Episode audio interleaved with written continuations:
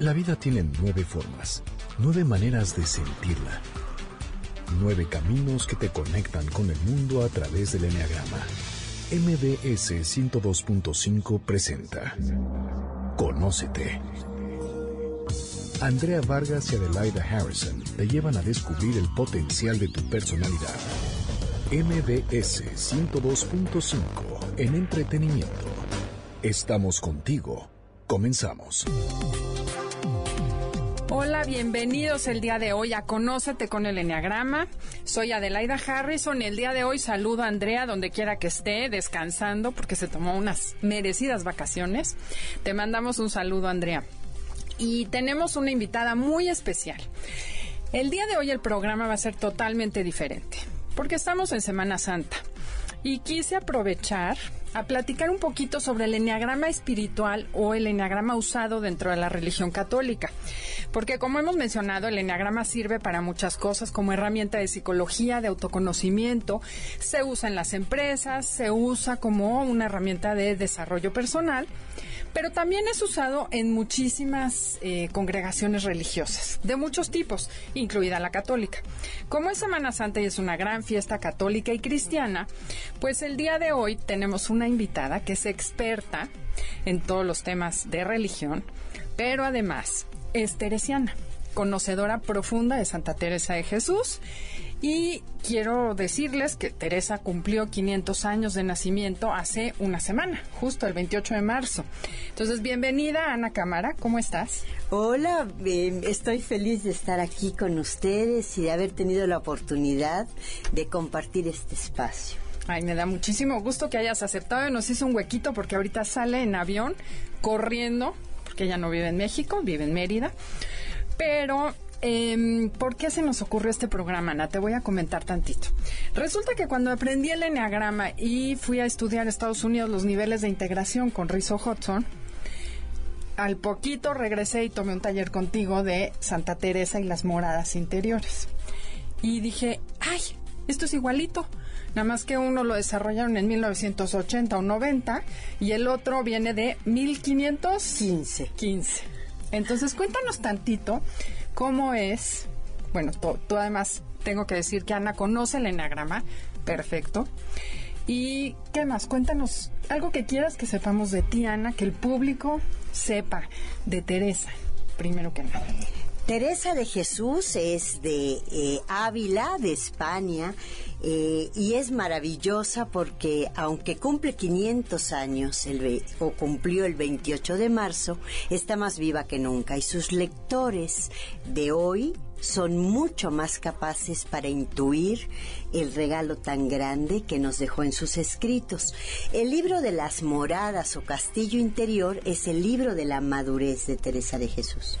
Y efectivamente habla de siete niveles o siete eh, estancias en las que vamos avanzando para descubrir lo mejor de nosotros mismos y descubrir a Dios, porque es simultáneo el encuentro de ti, de lo mejor de ti con el de Dios. Así es. Y bueno, además en mi caso ha sido una gran ayuda porque yo he tomado muchos talleres con Ana y el camino espiritual que he hecho es muy teresiano. Pero antes de esto, quisiera decirles qué es el enagrama para aquellas personas que nos escuchan por primera vez. Es una herramienta de autoconocimiento que describe nueve maneras de ser, de pensar, de sentir, de reaccionar y por supuesto nueve maneras de ser católico y de practicar la religión. La idea del día de hoy es que platiquemos con Ana, aparte de las similitudes del libro de las moradas, que me parece Teresa era es una persona que te habla el día de hoy, muy actual, y tú la actualizas más, que plantea lo mismo que plantea el Enneagrama, que dentro de nosotros hay una esencia que es la que es única, irrepetible, es la parte espiritual de cada ser humano. Y luego tenemos la personalidad, que son los nueve mecanismos de ego o nueve personalidades, maneras de ver la vida, que vamos desarrollando por distintas cuestiones desde nuestra infancia. El chiste es pertenecer, o sea, lo que busca el niño es pertenecer a su familia, agradar a sus papás para recibir aquello que necesita, que es cuidado y atención y cariño. Entonces, bueno, eso lo hemos dicho muchas veces. Quisiera, antes de entrar en materia, platicar un poquito sobre algunos conceptos para relacionarlos desde el punto de vista, pues que tiene mucho que ver religioso, pero de la vida diaria y del enneagrama. Primero, la frase que les voy a decir es de San Pablo. ¿Por qué no hago el bien que quiero, sino el mal que no quiero? Y yo creo que el enneagrama lo contesta perfecto. Porque no estás en tu esencia, estás en tu ego. Y cuando vivimos en el ego no hacemos lo que quisiéramos hacer, sino nos sale en automático aquello que no queremos. Son esas respuestas que hemos dicho que son automáticas porque no vienen de la esencia, sino vienen de la personalidad. Entonces, hasta acá vamos bien. Eh, hay tres niveles que hemos mencionado, tres niveles de integración básicos, que es la personalidad cuando está sana o integrada, es cuando estás muy cerca de tu esencia y tu personalidad y tu esencia digamos que conviven en armonía, tú dominas a tu personalidad. Luego el nivel promedio, Ana, hemos dicho que es donde la personalidad se nota mucho más que la esencia, empieza a olvidarse en los quienes somos y empezamos a actuar en automático. Y ya la personalidad desintegrada es ese nivel donde nuestra personalidad nos domina totalmente. Estamos tan lejos de nuestra esencia que no podemos ver lo bueno en nosotros y actuamos de manera automática, con nada de conciencia. Entonces, en esto es lo que siento que se parece mucho el libro las moradas y Santa Teresa. Justo, eh, Teresa de Jesús es sumamente plástica y utiliza metáforas que nos ayudan muchísimo a visualizar esto que acabas de decir. Teresa dice que adentro de nosotros, en nuestra alma, tenemos un castillo de diamante o muy claro cristal en donde hay siete moradas, siete aposentos. Somos todos dueños de un castillo maravilloso, de una joya, de un tesoro. La tesis fundamental es que podemos quedarnos afuera del castillo sin conocer lo mejor de nosotros o atrevernos a tocar la puerta, aunque seamos los dueños, e ir entrando para ir descubriendo lo más bello que tenemos dentro. Tú acabas de hablar de niveles de desintegración. Yo creo que cuando no conoces tu castillo interior y vives afuera, por supuesto que estás descentrado, perdido, ciego y actúas en automático. Reaccionas. Claro. Siendo el dueño del castillo. Santa Teresa dice que es como si hubiera eh, un foso alrededor del castillo donde viven sabandijas y bestias, ¿no? Eh, serpientes, alacranes, arañas, bueno, hasta nos parecemos a las sabandijas y bestias cuando no nos atrevemos a entrar. Claro, estamos actuando en automático y nuestra personalidad, pues ya el tipo de sabandija dependerá del estilo de personalidad que tengamos. Correcto, sería como un equivalente a vivir en el ego. Sí. Bueno, muy bien. Entonces digamos que adentro del castillo está lo que nosotros llamamos eh, centro superior, eso sí está es clarísimo. Sí. Ok. Dentro de ese centro superior, cada personalidad tiene una idea sagrada, que es una visión sana del mundo. Eh, una de las cosas que habla el enneagrama espiritual es que Dios se hace presente a través de todos. Entonces, a cada quien nos regala un don. Y si todos ponemos los dones al servicio de los demás, Él se hace presente en este mundo. Entonces, el chiste sería que saquemos nuestra mejor parte, mm, lo mejor de nosotros y lo pongamos al servicio de todos y así Dios se haría presente en este mundo. Eso sí te, es este coincidencia total. Eh, si vivimos en esencia y tenemos esa idea sana o visión sana del mundo, por ejemplo, vamos a un ejemplo, el uno. El uno ve la perfección en el mundo a, pesar de que no es perfecto. Me doy cuenta que el mundo así es perfecto y lo que está sucediendo está bien, porque aunque no lo entienda, así está bien. El dos tiene esa capacidad de ver el mundo como un lugar amoroso y sabe detectar eh, esas oportunidades de amor. El 3 ve al mundo como un lugar valioso y todo mundo vale por el hecho de ser persona. La visión sana del 4, la idea sagrada del 4, es que todos somos únicos e irrepetibles. El 5 lo que sabe es que la inteligencia está a disposición de todos. La inteligencia universal es el que sabe exactamente, tiene esa, esa capacidad de conectar con la inteligencia superior. El 6, obviamente, es el que tiene la confianza de que está en un lugar seguro y que será sostenido por el universo en el lugar que esté. El 7 es el que tiene esa capacidad o el regalo de ver el mundo como un lugar de gozo. El 8 es el que ve el lugar, el mundo como un lugar de fuerza vital.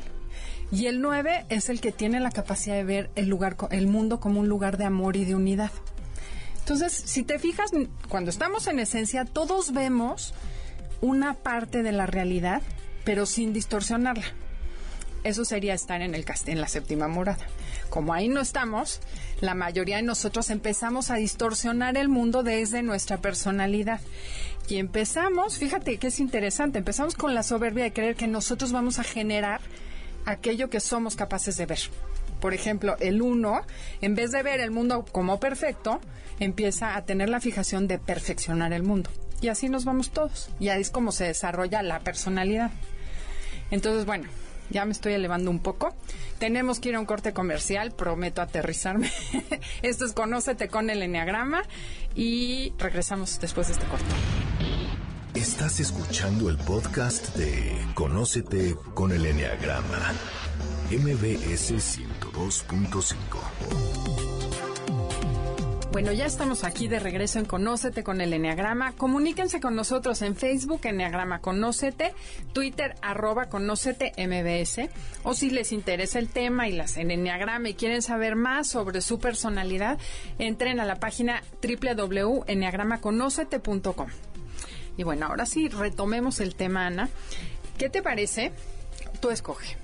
Hablamos de las moradas directo, o nos cuentas tantito el concepto o la explicación que tienes tú del pecado y la diana y todo eso. Voy a empezar con la explicación del pecado. Ok. Eh, me parece sumamente luminoso eh, saber que en el Evangelio no existe la palabra pecado. En griego hay un verbo que se llama hamartía, que significa equivocación.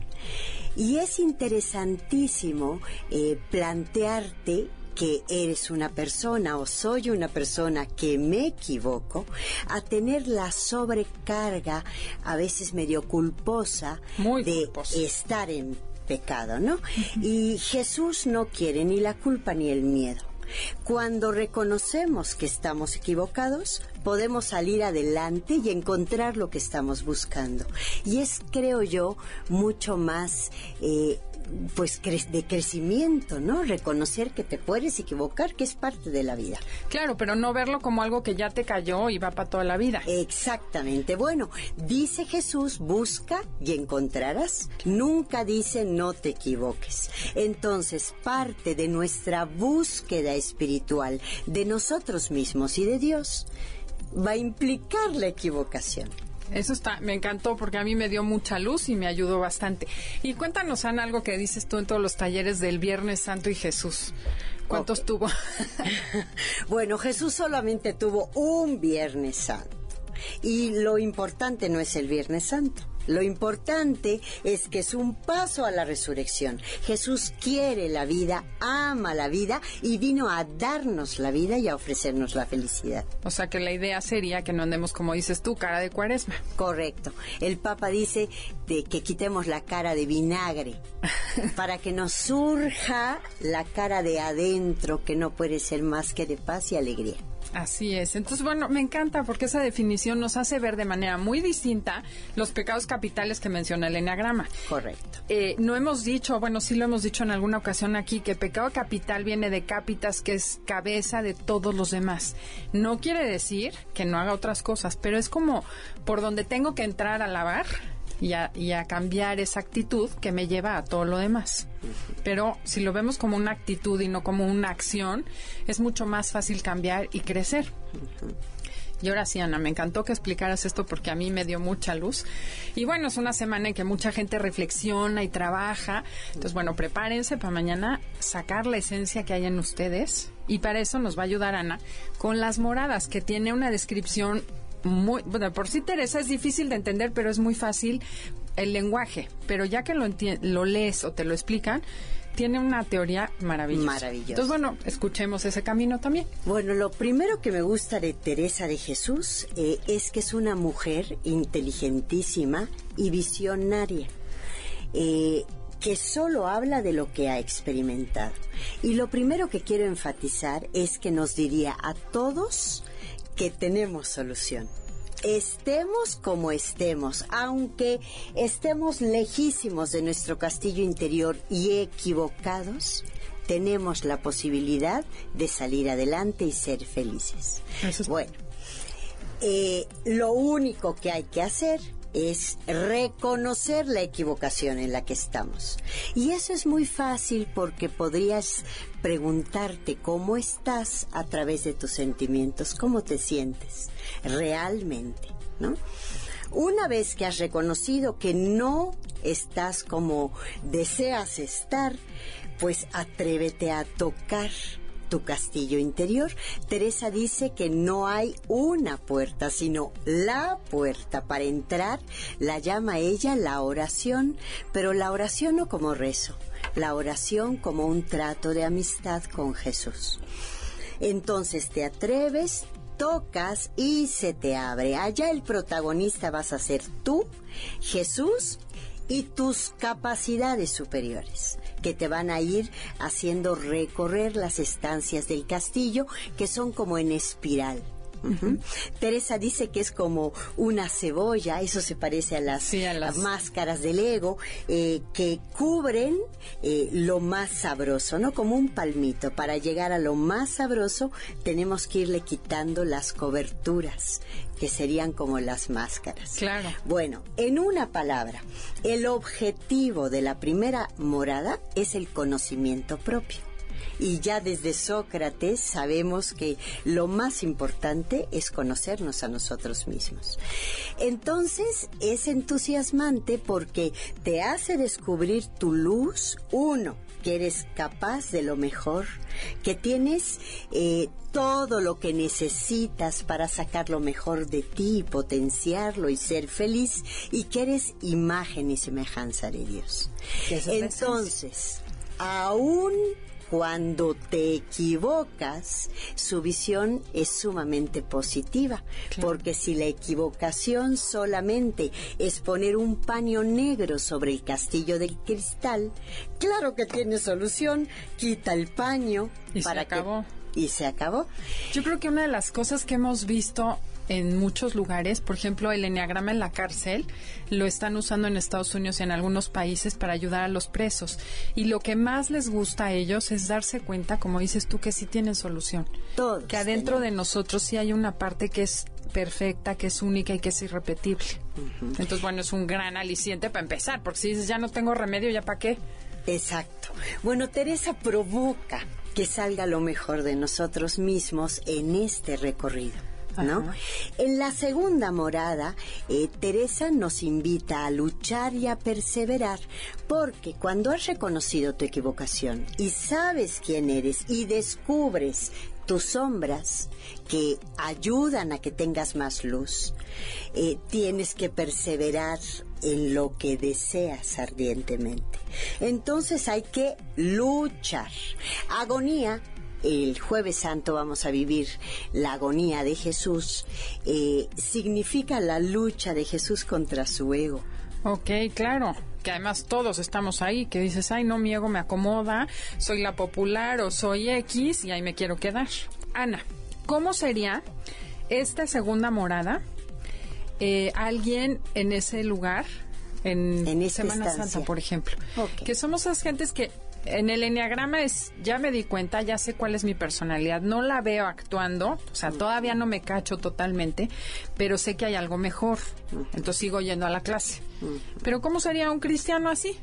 Por ejemplo, Semana Santa, ¿cómo la vive? Ok, bueno, lo primero es que la Semana Santa es una gran oportunidad para entrar al castillo, para reconocer nuestras equivocaciones y para dejar eh, que surja el deseo de que seamos mejores, ¿no? En la primera morada sería agradecer el don que Dios me dio y reconocer mis sombras. En la segunda morada sería permanecer y luchar un poquito para que vaya saliendo lo mejor de mí. Eh, dicen que cuando sale lo mejor es cuando el enemigo, que está también adentro, quiere atacarte más. Claro. Por eso necesitas lucha para mantenerte. O sea, podría ser, por ejemplo, vamos a decir que te volviste una mejor persona, quieres dejar ciertos vicios, ciertas cosas, y no falta quien te dice, no, hombre, mejor vente para acá, vamos a la, a la fiesta, o relájate, o no pasa nada si te robas esto. O sea, es como la tendencia a querer regresar a donde estaba. Claro, que es muchísimo más cómodo, a la superficie. Allá puedes estar sumamente divertido, en la superficie, no feliz entretenido. entretenido. Bueno, ¿Y la tercera cómo sería? La tercera morada, ya como la persona se ha esforzado un poquito y ya va teniendo sus logros, puede llegar a un momento como de cumplimiento, ¿no? Como es como la primera meta. Ah, ya sí estoy bien. ¿no? Soy buena, hago obras de caridad, ayudo a los demás, pero hasta allí. Es como si fuera como el piloto automático a los mínimos, ¿no? Y me pongo palomita. Además me las pongo, ¿no? Claro, ahí me veo perfecto. Es como el nivel promedio, sin decir mucho, pero es el cumplimiento que quiere decir, Ana. Eso es buenísimo. Bueno, cumplo y miento.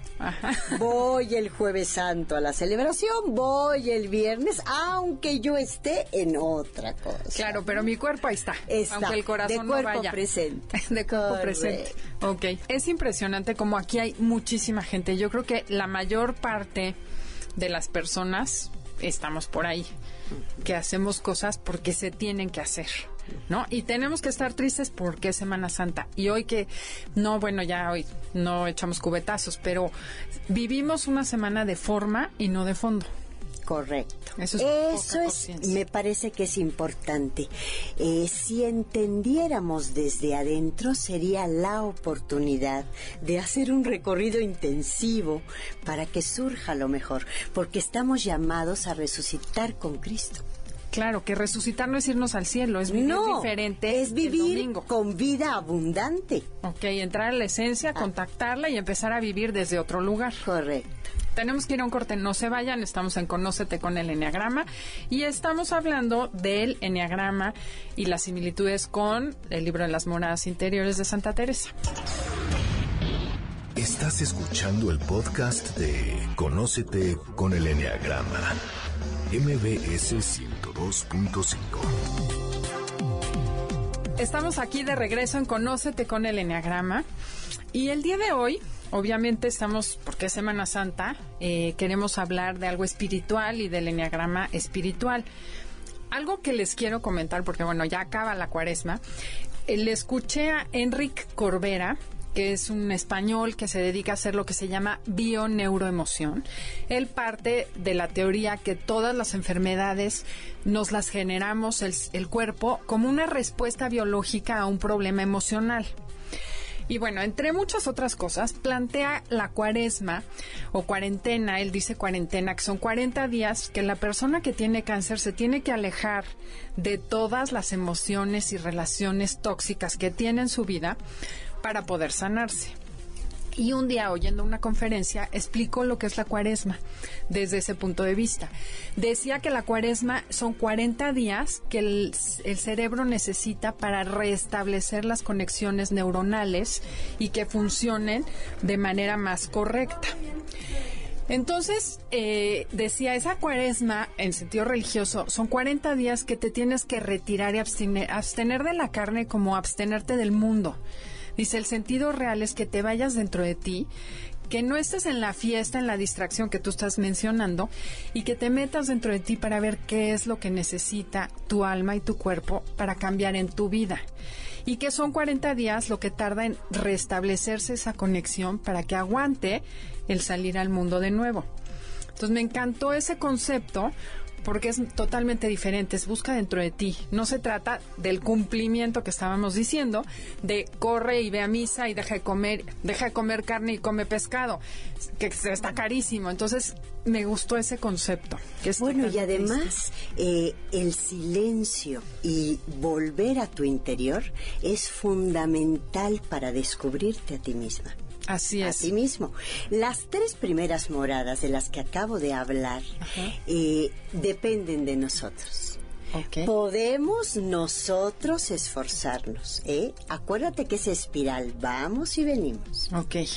A partir de la cuarta morada, vamos a experimentar el don. Si no nos abrimos a Dios, es importantísimo eh, para, para poder crecer, para que salga lo mejor, no basta nuestro propio esfuerzo. Que además es chistoso, Ana. Quiero comentarles, Ana Cámara es teresiana de toda la vida, que es la que está hablando, por si nos acaban de sintonizar, que sepan quién está hablando, toda una experta en el tema. Eh, eso de nuestro esfuerzo, curiosamente, y es una de las creencias más arraigadas en nuestra sociedad, y sobre todo la gente está en contra de la religión por eso, porque, ay, es que tengo que hacer, tengo que tornar, y creemos que solos vamos a ir. Y yo creo que no hay nada más lejos de cualquier camino espiritual, y en especial del catolicismo, que nosotros tenemos que ganarnos el cielo. Creo que es lo más soberbio que puede haber. Totalmente, totalmente. Bueno, para Teresa sería el camino contrario. Justo yo creo que el gran problema es que nos quedamos en la tercera morada porque es la primera meta. Ok. Y somos buenecitos. buenecitos. Eso suena como raro. Fíjate qué curioso. Santa Teresa nunca nos invita a matar al ego desde el inicio primero nos descubre nuestro tesoro maravilloso, nuestro potencial y nos ayuda al descubrir esto a ver nuestras equivocaciones. Pero es fundamental la cuarta morada, porque es la morada en la que entregamos el control. En que empezamos a conjugar el verbo en pasiva y dejamos que Dios, que es nuestro creador, estamos hablando para los que son creyentes, haga la obra en nosotras. Sí, que además no se pelea con cualquier tipo de creencia. No. Esto puede ser la energía universal, el amor universal. No se trata de decir a fuerza tiene que ser el Dios de nosotros. Correcto. Es, es, estamos hablando como de la espiritualidad, no de la religión. Exacto. ¿Ok? Entonces, en la cuarta morada, la persona dice, soy pequeña, es imposible lo que quiero y le da la oportunidad a Dios de hacer posible lo que para nosotros es. Okay. Aquí te quiero decir que una terapia eh, con, mucho deseo de, sacar la verdad, a veces se queda muy corta y ríspida porque nos quedamos acá. Nos falta como abrirnos a lo que tú creas, la luz, el absoluto, lo que te pueda ayudar a continuar. Y fíjate que Rizzo Hudson menciona que los niveles de integración puedes llegar del nivel donde estés 9, 8, 7 hasta el nivel 4 por esfuerzo propio y el autoconocimiento y puede ser por cuestiones psicológicas, terapias y lo que quieras. Pero ellos dicen que si tú quieres pasar al nivel 3, tienes que hacer algún tipo de trabajo espiritual, meditación, eh, atención plena, lo que tú quieras, pero que no vas a subir de ese nivel si no te conectas con algo espiritual, porque es nuestra fuente. Es la esencia. Es nuestra fuente y nuestra esencia.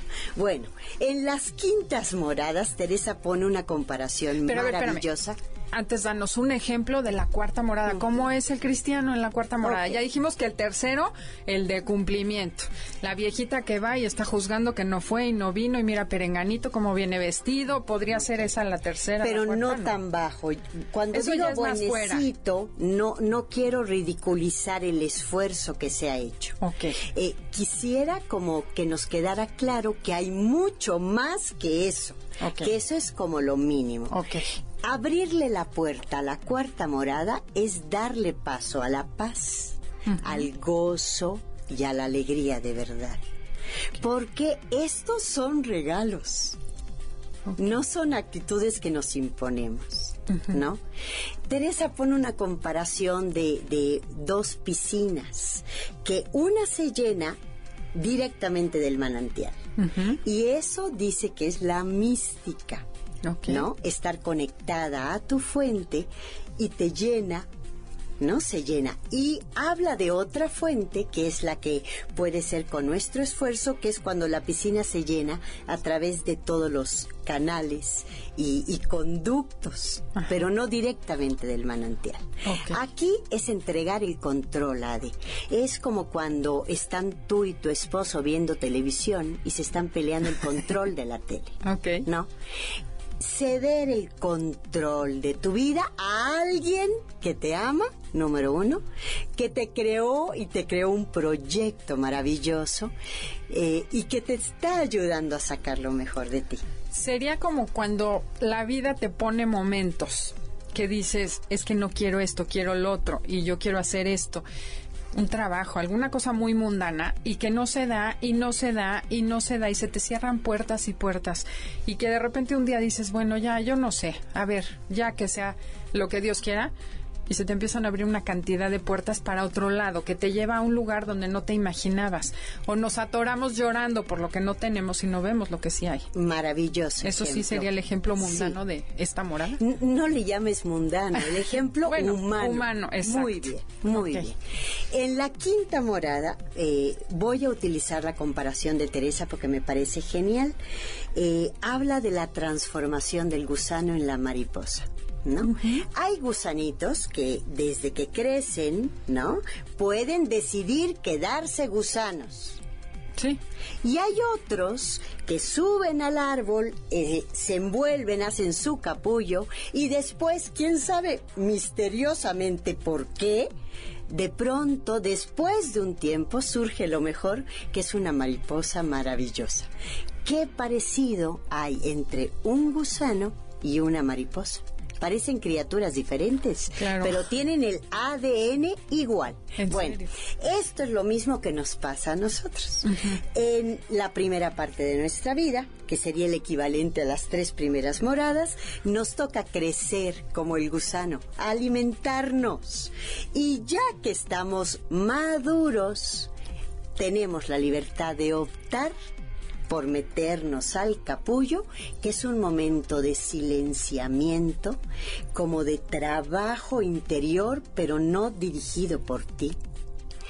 Y de pronto, cuando menos te lo esperas, surge la mariposa. Aquí diría que es la muerte del ego. Exactamente. Claro, y además es ese momento en que te das cuenta, bueno, yo creo, lo estoy equiparando con mi experiencia, que ya sabes que el ego no te va a llevar a ningún lado, que ya quieres dejarlo, ¿no? Pero no te atreves y de repente hay un cambio de actitud. Que en mi caso es cuando ya pasó, te das cuenta que no hiciste lo mismo que siempre hacías, porque sí es cierto que no es algo que uno hace. Te cuento cuando yo me di cuenta que el enneagrama me había servido. Estaba yo con mi hijo, bueno, de repente me tocan la puerta, llega el tintorero y me entrega 10 camisas planchadas en tintorería una fortuna. Entonces, ya sabes, pagué furiosa, me dolió el alma haber pagado ese dineral. Entré, cerré la puerta y pegué un alarido y dije, ¿quién mandó las camisas a la tintorería? Y estaba como siempre, yo pegaba de alaridos y lo vas a pagar con tus ahorros, voy a buscar al culpable. Y de repente me dice mi hijo que tendría 15 años en esa época, ay ma, yo las vi colgadas ahí, pensé que eran para la tintorería, yo se las di. Y en ese instante le dije, no te preocupes, no sé qué pasó dentro de mí, que dije, bueno, no te apures, la próxima vez pregúntame antes de mandarlas. No, me sorprendí porque dije, esta no soy yo. Yo era la loca gritona que le hubiera dicho de cosas, si hubiera sido una neurasténica. Dije, algo se transformó. Y realmente es cierto, entiendo eso. No es algo que hice yo. No. Sí ayuda el hacerte consciente, el darte cuenta del ego y todo lo que dices tú, pero hay cosas que de repente se cambian y dices, sirvió. ¿Cómo fue? Maravilloso. Y sí, y además eso nos hace humildes. No eres tú la que conseguiste con tus propios esfuerzos no, además, yo como soy bastante perezosa, porque soy nueve, dijo, ay, no, mejor que lo haga Dios. porque a mí eso de trabajar por lograr las cosas, tengo que reconocer que me cuesta bastante. Entonces, a mí eso de la mística me encantó, dejarme ir suavecita. Claro, luego no me dejó ir no vayan a pensar que aquí está Santa Adelaida, no es cierto. Uno sube y baja 28 veces al día. Las moradas son como el juego de serpientes y escaleras. De pronto subes y de pronto ya bajaste hasta el final y tienes que comenzar el proceso de nuevo. Por eso es tan humana, tan luminosa y tan vital. No, además impresionantemente actual. Tenemos que ir a un corte, estamos en Conócete con el Enneagrama. Está con nosotros Ana María Cámara, que ha sido teresiana durante muchísimos años. Y regresamos después de este corte. Estás escuchando el podcast de Conócete con el Enneagrama, MBS 102.5. Ya estamos de regreso en Conócete con el Enneagrama, con el programa especial de Semana Santa, hablando de el libro de las moradas interiores de Santa Teresa y lo estamos comparando, o bueno, con toda la reserva del caso, con los niveles de integración del Enneagrama. Entonces, Ana, nos quedamos, ya dijimos que la primera morada es donde no te das cuenta propio de tu don y de tu sombra. O sea, autoconocimiento. Perfecto. Así llegas a la segunda morada, que es como el segundo cuartito, o si nos imaginamos una diana, nos acercamos al centro. Sí. Ahí, ¿qué sucede? Perseveramos en lo que hemos descubierto de nuestro tesoro para irlo cuidando, negociando, compartiendo y vamos trabajando la sombra que también descubrimos. Ok, vamos a la tercera morada. En la tercera morada dijiste que era el cumplimiento. Sí, eso en negativo, pero acuérdate que es la primera cima. Eh, la persona ya ha logrado mucho. Okay. Eh, puede hacer obras de amor, eh, ha crecido, en, ya no es tan reactiva quizá, ¿no?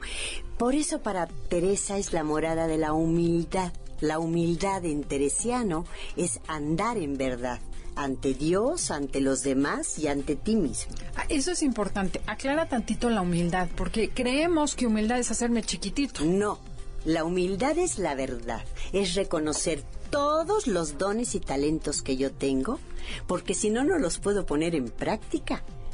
Y todas mis sombras o mis áreas de oportunidad que me permiten pulir mi tesoro. Muy bien. Entonces, Hay unas caricaturas de la humildad, como de yo soy una porquería, no sé hacer nada. Esa no es la humildad ah, ni evangélica ni teresiana. Ok, entonces eso tampoco es lo que quiere Jesús ni Dios de Semana Santa, que andemos sufriendo. No. Ok.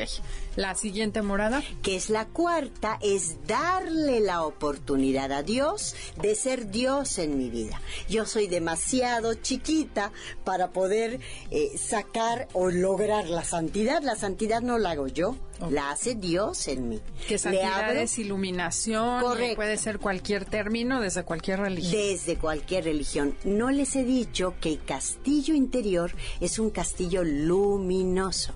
En el centro, en la morada principal, está Dios, que es una luz que va proyectándose y expandiéndose en todo tu castillo. Lógicamente, mientras más cerca de la séptima, más, luminoso, más iluminado estarías. Oye, ahorita me acabo de acordar para la cuarta morada de la frase de una abuelita de una muy amiga mía, Pili, que decía, bueno, mijita, yo le digo a Dios que si no se puede hacer mi voluntad, pues que se haga la de él.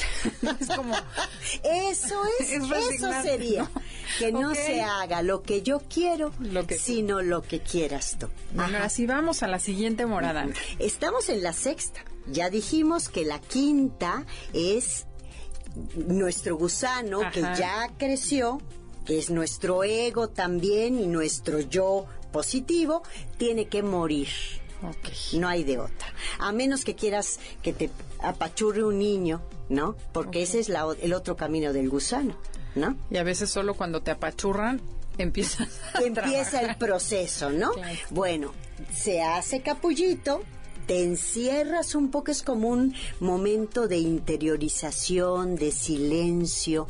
Eso lo necesitamos para crecer que sería la cuaresma. Correcto, los 40 días de los que acabas de hablar. Encerrarte, meterte dentro de ti. Ajá. Y a lo mejor ya la Semana Santa, no sé si aquí venga el, el Jueves Santo, en vez de estar viendo el sufrimiento y la película de Mel Gibson y dejándolo fuera de nosotros, sería como decir, a ver, ¿qué tiene que morir dentro de mí? Que sería el ego, obviamente. La pregunta. y ver qué vas a hacer pues a lo mejor ni siquiera es hacer, es como decir, ok, sí, mátalo. Ya, ni modo, ok. Lo que resucite le toca a Dios. Ajá, ¿no? ok. Y eso sí sería maravilloso. Yo me atrevería a decir que todos hemos hecho este camino, ¿eh? Claro. Todos. Y detrás de cada dolor elaborado hay una mariposa. Es una Pascua. Claro, y la vivimos muchas veces a lo largo de la vida y del año. No Totalmente. solamente, o sea, es, es un especial momento para hacerlo. Pero yo creo que si aprendiéramos a darle ese sentido a todo lo que sufrimos en la vida o todo lo que nos sucede, que muchas veces el sufrimiento nosotros lo generamos por no aceptar lo de la cuarta morada, decir, ok, así tiene que ser, así que sea. En cuanto aceptas algo, dejas de sufrir, Correcto. sea lo que Y sea. además muchas veces sufrimos por la imaginación, Claro. no por lo que es. Yo diría que es convertir nuestros dolores como en un dolor de parto. Detrás de un parto hay una alegría inmensa porque hay un nuevo ser. ¿no? Claro. Y como dicen los coaches, tiempo. ¿qué regalo hay atrás de cada cosa que te sucede? Eso Siempre hay que buscar el regalo de cualquier situación. Correcto, correcto. La siguiente, La Ana. sexta morada es quizá la morada más difícil. Ajá. porque es la morada de la poda. Ajá. Eh, la poda de nuestro ego. Ya salió la mariposita, por supuesto que ya amas más, eh, que ya intuiste lo que puede ser. Pero para unirte con Dios, que está en la séptima morada, tienes que hacerte a su condición. Entonces, la propia vida, no ponernos piedritas en el zapato, no hacer penitencias extravagantes. La propia vida te ofrece oportunidades para seguir puliendo tu ego, para que surja limpio lo más bonito que tienes, ¿no? Entonces, es como un dolor también gozoso y consentido. ¿Ok? ¿Y cómo sería un ejemplo de eso? Pues no sé, cuando no entiendes algo que te está pasando en la vida, imagínate que te empiezan a criticar y a rechazar todos, ¿no? Mi tentación sería eh, creer que yo soy la responsable de eso. Y quizá no sea esa la causa real, es como prescindir de esa crítica y seguir siendo tú feliz, no dejarte dominar. Ok. Sexta morada estamos hablando. Qué difícil. Sí. Qué difícil porque siempre tiene uno la tentación de decir, bueno, ya pasé todo, ya estoy acá. O de defenderte, Claro. Ade. Sí, no dejarte. Una situación de dolor te purifica de mil cosas. Si la elaboras, esa sería la sexta. Mi mejor comparación es como cuando un árbol lo podas, que le debe de doler terriblemente, pero es para que salga nuevos retoños, nuevas frutas y nuevas flores. Ok, es como dejar ir. Eso. Ya ves, la vida te, es- te poda es- materialmente. Sí. O que pierdes la chamba. Sí. Y en vez de ver lo bueno que puede llegar, estamos atorados en que porque a mí me tuvo que pasar. Eso Y justamente me llegó. ¿Sería un poco Eso eso? es. Y Esa además- actitud de decir es que porque yo. ¿Por qué? Tan Ajá, buena que es soy, parte de la vida. Acuérdate, el dolor y el gozo son caras de la misma moneda. No las inventamos, aprovechamos esas. Ok. Y Supongamos que ya hicimos todo eso y dijimos, Ok. ok, Ajá. y nos dejamos podar. acuérdate que ya a partir de la cuarta es en pasiva, es él el que lo hace y nos ayuda y nos conduce. Llega la séptima morada que Teresa le llama, fíjate qué bonito, el matrimonio espiritual. Es eh, como lo máximo de unión que puedes llegar con Dios y lo mejor de ti mismo, porque en la séptima morada es en la única estancia en donde el gozo, la paz, la alegría y la fortaleza permanecen establemente. Puedes tener pérdidas, puedes, vives el duelo cuando se te muere tu papá, eh, tienes las situaciones normales de la vida, pero ni pierdes la paz por ellas, ni pierdes la alegría, y es cuando más te entregas a los demás, es cuando compartes tus dones reales. Lo que quiero decir con esto es que las moradas no las podemos reducir solo a la Semana Santa. Claro. Estas moradas son una tarea de vida Claro.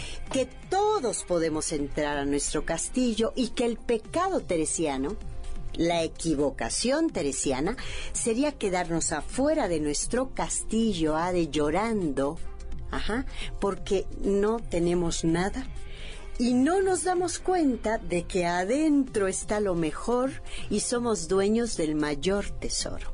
Así que si no lo hacemos ni por religión ni por espiritualidad, por inteligencia nos conviene descubrir lo que hay adentro. Es difícil porque a veces creemos que hay puertas cerradas y que quién sabe que nos vamos a encontrar. O metemos siempre el rollo de que yo no merezco. Entonces, como yo soy malito, a mí no me toca ni siquiera el intento hago. Exacto. Y eso también está mal, es una creencia errónea. Por eso, la gente que está equivocada, que descubre a Teresa de Jesús y tiene el libro de las moradas, es la que más rápido hace el camino.